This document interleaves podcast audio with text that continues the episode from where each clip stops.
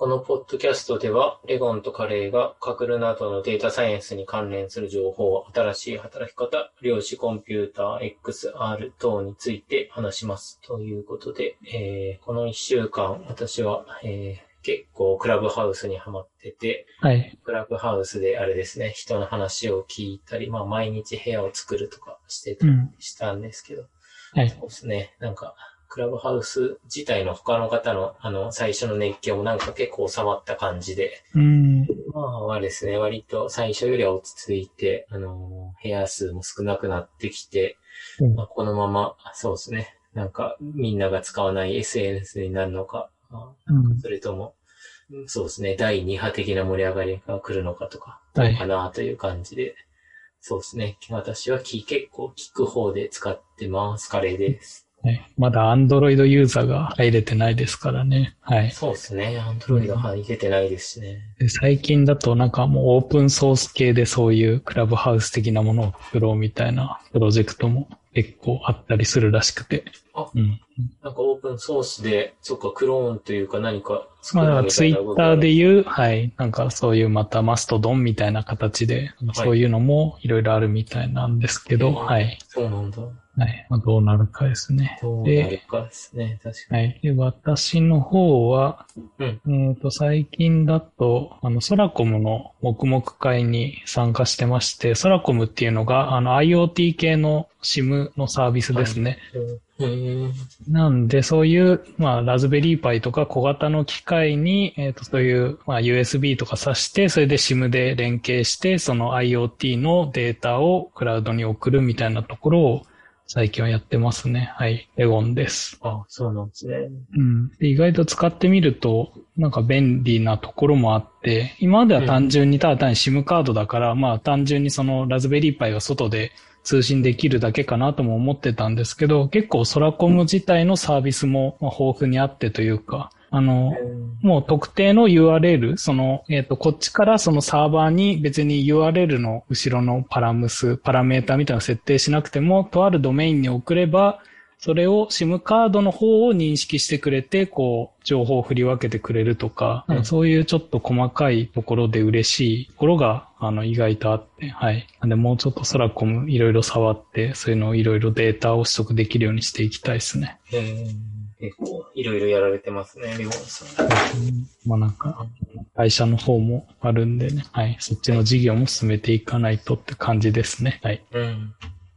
では、今日の一つ目の話題が、はい、これは何て読むんですか？これがプラトですね。プラト。はい、へで、これがどういうプロジェクトかっていうと、国土交通省が主導する日本全国の 3D 都市モデルでオープンデータ化プロジェクトっていうので、えー、すごい、そういうことですか？えっと、単、簡単に言えば、あの、もう VR 上の、あの、日本がそこにできるというか、そういうプロジェクトですね。で、えっと、何が、まあ、面白いかっていうと、それがもうオープンデータ化されるんで、そういうそれぞれが、例えば、その都市でもし、こう、水害が起きて、ここまで水位が上昇したらどういう建物が被害を受けるのかとか、どういうふうに、こう、水が流れるのかとか、そういうシミュレーションができるようになってくるんですよね、多分。こういうオープンデータ。それで別にそういう水害とか、まあ、災害とかだけにも限らず、なんか例えばこういうふうに、あの、組み立てたら都市が効率的になるんじゃないのとか、うん、そういうのがだんだんと、まあ、あの、扱いやすいデータとして配布される。それでこれが本当にオープンデータなんで、あの、無料で配布されるようになるっていうやつですね。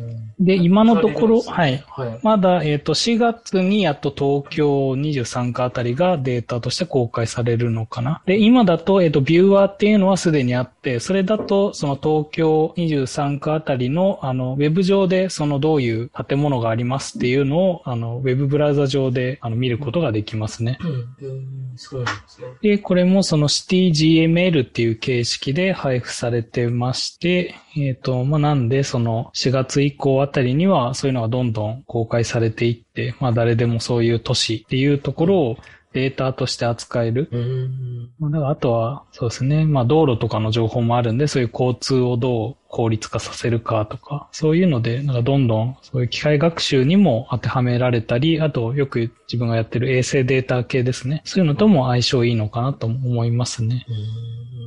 で最近自分もこういうところを少し触ってるんで、はい。それで、この前、えっ、と、この前の土日かな？のところで、えっ、と、ハッカソンがあったみたいで、はい。それで、そのハッカソンのまだニュース記事にはなってないはずなんですけど、そこのハッカソンでは、えっ、と、先行的にその CityGML データが配布されて、それで、参加者がいろんなそういうプロダクトとかシミュレーションみたいのを実行してみて、それを発表したみたいで、なんかそこで使われたこう Python ツール、その実際にそのデータを Python 上で扱うにはどうすればいいかみたいな変換のツールですね。ライブラリーとかが、あの、いろいろ公開され出してて、はい。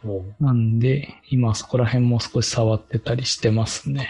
えー、そうなんどう使ったらいいかわかんないし、あとどれぐらいの都市のデータがもらえるかとかって。一応最終的には日本全国の都市になります。それで、あとこの CityGML っていうのが、またこれも形式としては、えっと、バージョン的な、もうちょっと、あの、なんて言ったらいいのか、その段階的な概念があるんですね。うん、その最初は、あの、オーフハウスというか、あの、マインクラフトみたいな四角い建物しかないんですけど、だんだんとそのレベルっていう概念があって、そのレベルが上がっていくと、より細かいその 3D モデルも、あの、できていけますと。最初はそれ豆腐みたいな箱がどんどん屋根がつけて、それで今度はその外側にここに窓がついてるよ、ドアがついてるよとか、はい、で、最終的にはその内側、建物の中までシミュレーションできるようになるっていうふうに、そういうふうに CTGML がどんどんレベルを上げていくっていう概念とかできたりして、うん、それで今の段階だと多分大抵のところはそういう、あの、ただの箱なんですけど、それが今後よりデータが、あの、厳密になっていくみたいので、だから今のうちからこう、そういうデータを触っておくと、なんかもしこう、3D でよりリアルになった時はこういうのができないかな、みたいなのを考えることもできますね。はい。そっか。この、なんか、サイトの動画のトップのやつがなんかすごいから、はい。これぐらいリアルなやつかなと思ったんですけど、まあ、そっか、最初はまだあれなんですね。豆腐と、みたいな。ですよね。はい。それで多分最初はまだやっぱ、あの、東京23区とかそこら辺の首都圏にはなると思いますけど、で、だんだんとそういう衛星データとかからフィードバックというか、そのこっち側にも多分こういう建物の構造ですよみたいなのをやってったりとか、あの、していくと思うんで、よりそこはリアルになっていきますね。はい。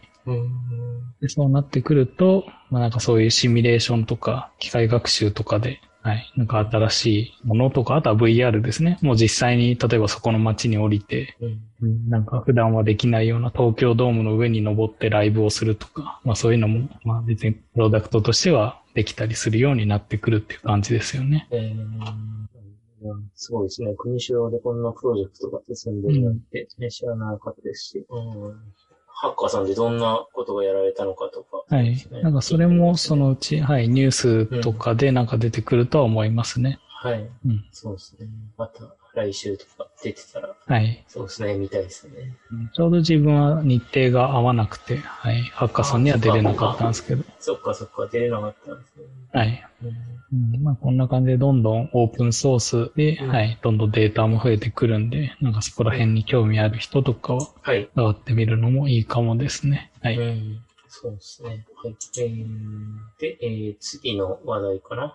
次の話題が、はい、えー、私が、えー、分析コンペ勉強会という勉強会で、えー、登壇しますというので、うん、えー、3月2日ですね。3月2日の7時から9時まで、えー、サンさんさんが、えー、サンさん株式会社さんが、えー、主催の、えー、勉強会で、えー、まあ分析、テーマが分析コンペなので、まあカグルとか、そういうシグネイトさんとか、そういうのの、うんテーマで、えー、5名かな ?5 名の方が、えー、発表して、まあ私も、あのー、登壇してくださいと言われて、そうですね。あのー、今のところキャッサバコンペのソリューションを、はい、あの、発表してこようかなというとこですね。うん。はい。結構、どの発表も面白そうなので、うん。うん、そうですね。結構おすすめの勉強会、あの、カグルとかに興味がある人にはおすすめの勉強会で、で、今もう499人も参加者がいるので、うんはい、なんか、こんなに、あのー、まあ、分析コンペとか、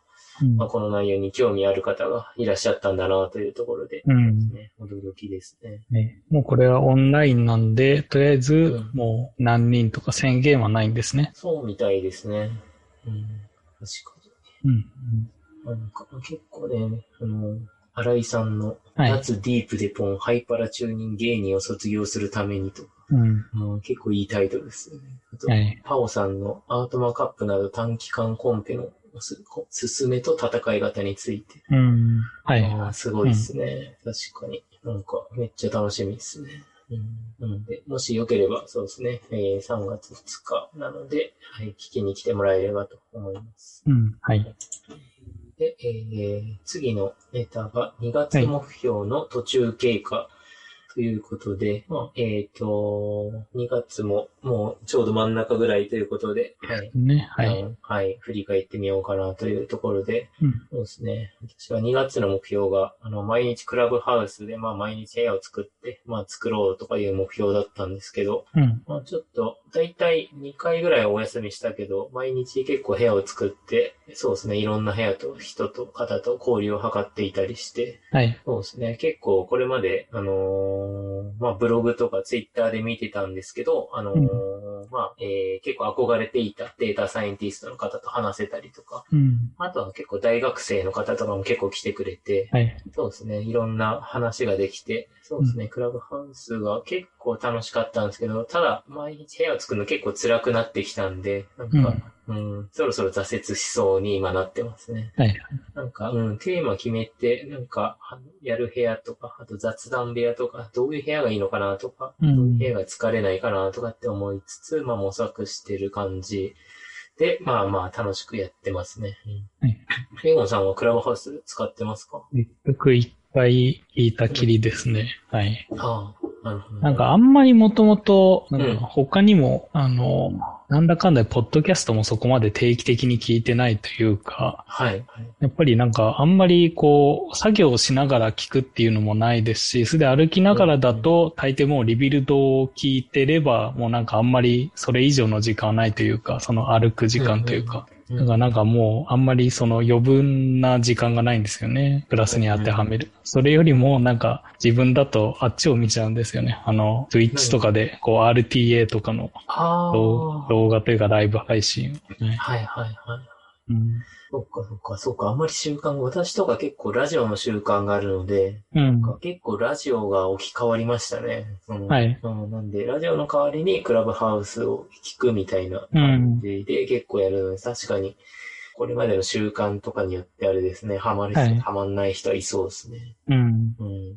ですよね。それで、やっぱりそういう外を歩きながら聞くっていうのもちょっと違いますもんね。そういう感じでもいけるんですかね。なんか。あー、どうなんすかね。うん。あれって通信量とかもどういう感じなんですかね。なんかそういう外で聞いてても全然余裕なのか、それともなんか家の Wi-Fi がつながるところでやっぱ聞いた方がいいのかとか。確かに。まあ音声だけだから。音声だけだけど、でも、ポッドキャストとか意外と重いやつは重いですしね。うん。うん。はい。事前に落と自分も、しとかないと。はい、そうですよね。はい。うん。そうですね。確かに。私は結構家にずっといるので、うんあんまり考えたこともなかったですね。外で聞くとか。うん。そうなんですね。基本、ポッドキャスト聞くのがそういう外で、うん、なんか、うん。そういう運運動をしているというか、まあなんか移動の時間だったんで、うん。うん。なんか家では聞かなくて、うん。うん。なかなかその、なるほど。習慣的に、はい、まだうん。入れていけてないですね。なるほどですね。うん。え何と相性がいいのかわかんなくて、結構、ポッドキャストも、今日もリビルドさんもあの、ああ、いつも通り。YouTube で配信がいつも通りされてたんですけど、うん。まあ、クラブハウスでもやるというので、そうですね、はい二、つ、二箇所でやったりとか、うん。まあその他のね、ポッドキャストさんも、まあクラブハウスで実験的に今流してみたりしてるんですけど、うん。そうですね、なんかどういうのが相性がいいかなとかっていうので、そうですね、私は今なんかクラブハウスじゃない、ポッドキャストの直前放送ということで、うん。なんか、はい。まあ、宣伝をしつつあれですね、うんなんか、あのー面白いネタありますか？とかうん。いう、なんか交流をしてきたりして、はいそうですね。なんか、このポッドキャストとのなんか連携みたいなのも、うん。なんかできるのか、もしくはね、もう配信自体をクラブハウスでしちゃうとか、はいか何がいいのかなっていうのはちょっと考えてたりしますね。うん。うん。でもその場合ってクラブハウスの内容を、はいそれを録画する、録音するかっていうのはうん。許可はされてるんでしたっけ？まあ一応なんか、えっ、と、規約上は、うん。えっ、と、まあ、録音、基本オフレコなのかな？ただ、その、うん、えー、喋ってる人が、はい。あの、書面で、えっ、ー、と、うん、合意した場合は、まあ、いいよみたいな感じ、みたいなので、うん。まあまあ、あの、私とレゴンさんがしっかり何か合意をしておけば、はいうん、その二人で話してる間は特に問題はないような規約にはなってるらしいですね。なるほど。はいはい。うん、まあ、そういうなんか配信します系も、はい。うん。なんで、そうですね。配信します系も、まあ同時配信とか、はい。後で、あの、ブログとかで書きますとかっていうのも、まあ、そそこは問題にはなってないみたいですね。うんうん、まあ、落合陽一とかも、なんでしたっけ、テレビ、テレビで出ながら、なんかやってましたよね。そうですね。あの、落合さんの放送とかもそうなんですよね。テレビの、あの、ワイプがな、ない時とかに、こう、クラブハウスに出たりとかされてて、なんか裏側を見れるっていうので、そうですね。なんか最初の方は、なんかすごい楽しい、なんか、えー、新鮮でめちゃくちゃ面白かったですね。落合さんのやつ。で、なんか芸能人がより近くに芸能人、まあ、落合陽一が芸能人なのかは、はい、別として、なんかそういう有名人、有名人と、うん、なんか親しくとか、なんかありえなかった有名人のコラボみたいのが、なんか生まれてる気もしますよね。そうですね。なんか、本当なんか偶然芸能人同士もなんかね、あの、友達の友達の方がなんか集まってきて、うん、意外な組み合わせが見れて、あめちゃくちゃ面白いみたいなのはありますけど、うん、でもなんかもう、それが面白かったのも2、3週間して、まあまあそんな新鮮さもなくなってきて、あの、はい、ここれからど,、うん、どういう風になるのかなっていうのをなんか、またちょっと少し変わってきたなっていうようなフェーズになってますね、今。おはい。うん、なるほど。はい。うん、そうですね。クラブハウスはこんなとこですかね。はい。で、私の方は、えっ、ー、と、2月の目標としては、はい、えっ、ー、と、まず、あの、30 days of flutter っていうので、30日間フラッターを触るっていうので、これは今んとこ続いてますね。あの、ちょっとずつ毎日、はい。あの、ハッシュタグで更新した部分を公開してってますね。うんうんはい、多分30日経ったら一つのアプリが多分できるかなぐらいな感じで進めてます。で、もう残りの3つあって、残りの2つは、えっ、ー、と、Q ハックと RTA ハッカソンっていうので、これはまだ、えっ、ー、と、日程が始まってないんで、まだ未着手ですと。なるほど。で、あと残りが、えっ、と、モスバーガーとコンビニの買い物禁止ですね。うんうん、で、これは今のところ、はい、はい、あの、問題なく、はい。なるほど。で、できてますね。うん。へあなんで、こう、夜、はい。はい。なんか、コンビニというか、小腹が空いて、けどコンビニも買いに行けないとかだったら、もう本当にお腹が空いてたら、あの、もう、あの、近くのすき家とか、に行くか、はい、ぐらいなんで、まあ、めったなことではもうなんかそういう買い物、なんかそういうコンビニに買い物に行くってことはなくなりましたね。へえ。ね、何でしたっけ？前の放送で言われてたのが、うん、あの、はい、まあ、モスに、うん、まあ、ちょっと煮詰まったら行く習慣ができていて、はいはい。で、それをやめたら自分がまあ、どういう、あの、時間の使い方をするのかの自分でも見てみたいなことをレゴンさん言ってましたけど、はい、はい、どうなりました？そこのモスを行かないことによって。なんか意外とモス行かなくてもタスクの進行度は変わらないというか、むしろなんか変な移動時間が増えない分、はい、あとお金もそんなかからないで、うん、なんか変わんないっていう感じはしてるんで、はい。だから別にこのまま別にモスも行かなくても大丈夫そうだなっていうのもありますね。あと、モス行っちゃうと、あれか、えっ、ー、と、結局ディスプレイは結局ノートパソコンだけとかになっちゃうんで、やっぱそこで効率が落ちる気もしてて、はい。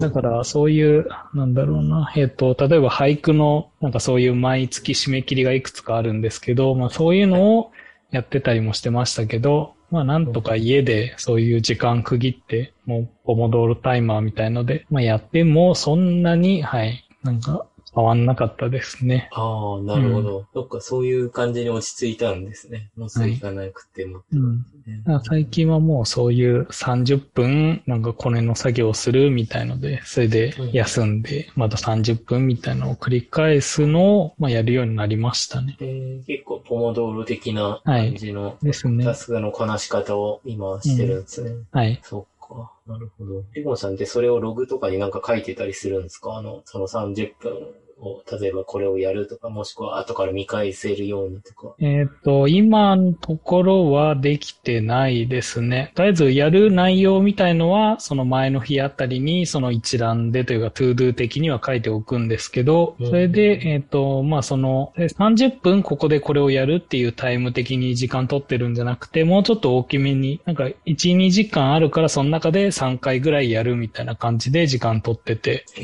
まあ、それで、その今回3回だからこれとこれとこれで、それでなるべくその30分30分も別の分野になるように、30分プログラミングしたら30分ブログ書いて30分俳句やってみたいな、なるべくそういうなんか分野がまあ、脳の使うところが変わるように、はい。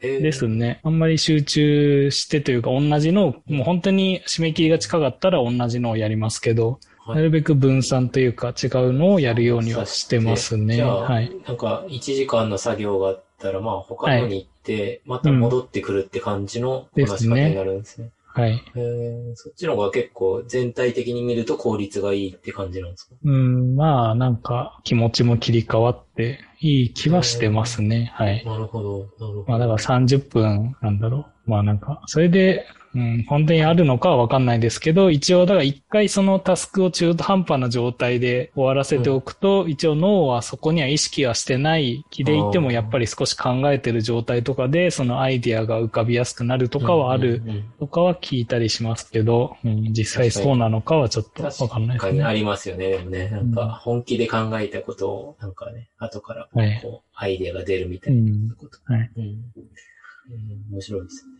うん、なんで、そこら辺で、はい。まあ、とりあえず、コンビニとかも、はい。なんとか行かずに、ごせてますね。はい、うん。なるほど。結構、あれですね。進捗もしてますね。2月は。そうですね。はい。けど、まだこれからその残りの2つのイベントが始まるんで、はい。はい。ハッカソンだったら、あれですね。仕事できないぐらいあれですね。そういうハッカソンでもないみたいですね。どちらかというと、まあ学んで何かそれを、まあ作りましょうぐらいな、あの感じで自分は考えてるんで、はい。なんか本当のハッカソン2日間かけて1つのプロダクト作りますとかではないんで、まあもうちょっと気楽にはやる想定ですね。なるほど。はい。はい。途中経過もこんなとこですかね。はい。はい。じゃあ、今週のかぶるで、一つ目が、うん、空船さんですかですね、はい。はい。で、これがどういうコンペかで、えっ、ー、と、空船さんは基本的にはその衛星データとか、うん、えっ、ー、と、リモートセンシングデータですね。はい。あの、えっ、ー、と、コンペでやっているんですけど、今回のテーマが、その、夜間光っていう夜どれだけ光っているかのデータですね。から土地の価格を予測しようっていうコンペみたいでして、で、この、えっ、と、夜間光っていうのは実際に、あの、もうすでにいろんなところで世界中でもそういう分析として使われている、えっ、と、指標的なものでも、はい、ありますね。自分が知っている中では。はい。そういう経済指標として、やっぱり、まあ、夜の間もどれだけ経済活動があるかとか、というのが、ある程度その夜がどれだけその人工的な光があるかで計測できるっていうのもわかりますし、やっぱりそう最近のコロナみたいな時には夜はそういう外出する人も少ないしとかで、そういう光が少ない分、あの、経済的にもここは動いてないんだな、みたいのが予測できたりとか、うんそういうので、あの、応用できる内容とかですね。あとは、えっと、別にその先進国じゃなくても、途上国みたいなところでも、やっぱりここは開発が進んでいるのかみたいなのも光があるかないかで判断できますし、はい、なんかそういうので、あの、使われるデータで、けどちょっと今回は特殊といえば特殊で、えっと、データとしては、えっと、画像データではないんですよね。うんうん、えっ、と、全部がもう CSV データで、それで、えっ、と、ある特定の場所で、それどれだけその平均値、光の平均値とその光の合計値を、えっ、と、ただ単純にこうずらーって並んであって、それであとは年代とか、それであとはその目標となる、えっ、と、うん、土地価格ですね、を、そう、あの予測するっていうものでして、うんうん。なんで、まあ、なのでテーブルデータで、それで、あの、データ見てもらってもすごい、あの、軽いですね。あの、学習用データも1メガいかないくらいの CSV なんで。軽いっすね。うん。なんで、そこら辺を、それでどれだけ予測できるか、みたいな感じなんで、はい。うん。ちょっと結構軽めな、はい、感じの。うん。で、一回、えっ、と、今日、今日公開されたんですけど、一回途中、なんか、あのデータに、が間違いがあったのか、なんか一部不備が見つかって、一回、あの、そのデータ回収されて、そそれで、はい、また新しく、まあこういう、まあさっさとそういう判断ができるのもいいとは思いますけどね、はい。うんうん、で、また、あの、また新しくデータが修正されて、はい、また開始したみたいですね。なるほど。うん。まあなんで、そこら辺のデータとかが、まあ興味ある人はやってみるといいのかもですね。はい。そうですね。期間は、うん、えっ、と、今日から、えー、4月5日までということですね。はい。で、まあ、賞金も1位15万円とか、総額30万円ですね。空船賞は、空船賞もあるんですこれはブログとか、はいはい、ブログとかであのコンテストに、えー、貢献した方に空船賞ってのが当たるという感じか。はい、はい。うん。これは、なんか新しい仕組み、取り組みですね。うん。うん、そうですね。それでそういう空船自体の、こう、なんか知名度も上がりますしね。うん。うんペゴンさんはこれは参加されるんですか？えっ、ー、と、そうですね。まあ、期間的にも長いんで、はい。うん、まあ、どっかで、はい、そうですね。なんか、ちょっと、多分データ見るとか、軽いんで、うん、はい。そうですね。やってみてもいいかもですね、私も。とりあえず、自分は今のところ、あっちの、あの、あの、株コンペあたりは、うん、はい、ちょっと力入れてるんで。ああ、なるほど。うん。ちも、はい。で、えー、次のコンペが、えー、うん、初心者歓迎アートマカップの第10回目ということで。うん。そうですね。アートマカップ、はい、これが、えーと、何月かな？?3 月5日から3月13日までの、えー、1週間から、金曜日から土曜日までかに、今回は、えー、初心者向けということで、まあまあ、初心者歓迎コンペということで、はい、そうですね。また、アートマさんのコンペがあるということですね。うん、今回は、えー、レノ、トレノケート株式会社さん様との共同開催。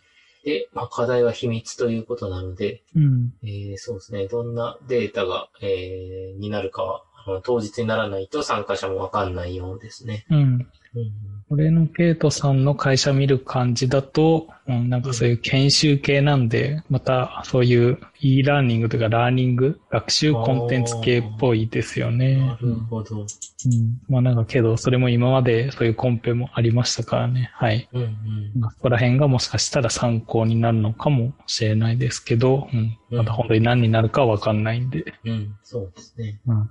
はい。結構、小学者の方にはいいコンペで、あのー、ですね。この初心者歓迎コンペこそ、あの、ディスカッションが盛り上がって、うん、いろんな知見を、その上位の方は、まあ割と順位にこだわらず、あの、はい、まあ、えー、知見を共有してくれるんで、うん、そうですね、初心者歓迎のアートマカップも、初心者向けのコンペも結構おすすめですね。はいはい。はい、でも、えっ、ー、と、参加者は、えっ、ー、と、特に制限がないんですね。うん、そうですね。特に、こういう方が出たと、出ちゃダメとか、うん、特にあれですね、初心者歓迎って言ってるだけで、うん。制限的なのは多分ないと思うんですね。うん、ただ、なんかなんだっけ、その、アートマさん内のあの、なんでしたっけ、ランキングみたいな。はい。その、えっ、ー、と、ランキングポイントみたいなやつがあるんですけど、1位になったら何ポイントもらって、うん、はい。そのポイントはこの前のやつがなんか、確か半分とかになった気もするんで。なるほど。はい。もしかしたらこれで勝っても、そのポイントへの反映は少し、うん、まあ、初心者向けのポイントなのかもしれないです。うん、ちょっとそこはわかんないですけど。はい。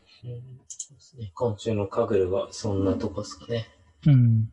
それでは最後に俳句のコーナーに行きましょうか。ですね。はい。で、えっ、ー、と、さえ、今週の、はい、俳句は、えー、福神母、僕が隣に立っているっていうはい。ちょっと、ポエム的な感じの俳句ですね。で、つくしんぼっていうのが、えっ、ー、と、つくしですね。はい、あの、つくし。市端に生えてる、うんうん。はい。はい。で、まあなんか、その隣に僕が立っているよみたいな。はい。もうなんか本当にそういうポエムというか、詩的なものですね、より。な感じで、あと、まあその、つくしみたいな、その春っぽい、可愛らしいというか、まあちょっとほわほわしたというか、なんかそんな感じの様子も俳句の雰囲気として合わせてみた感じの句ですね。はい。へえ。つくしは春の季語なんですか？うん。になってますね。はい。うんよくなんかつくし、ううんん。つくしの佃煮とか、えったりしますよね。あ、そうなんだ。ええつくしは食べたことないかもしれない。どうかな。まあ、どこの地方、地方限定なのかわかんないですけど、はい。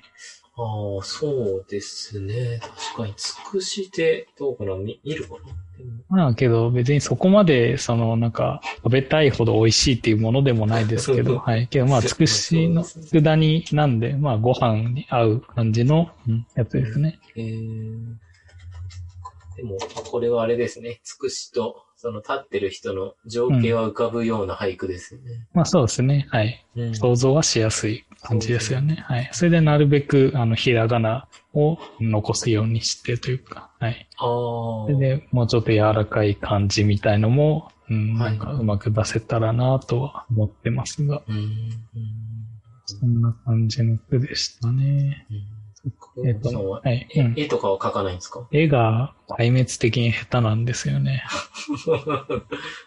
そう、そうっすよね。私もそんな感じですね。うん、まあ、あの、なんだ、あの、たまにボットにいるあのカーネラ君の画力を見てもらえばわかると思うんですけど、ああんな感じの、い。はい、オリジナルの、そうっすよねは。い手書きでしたね。書きの、はい。うん。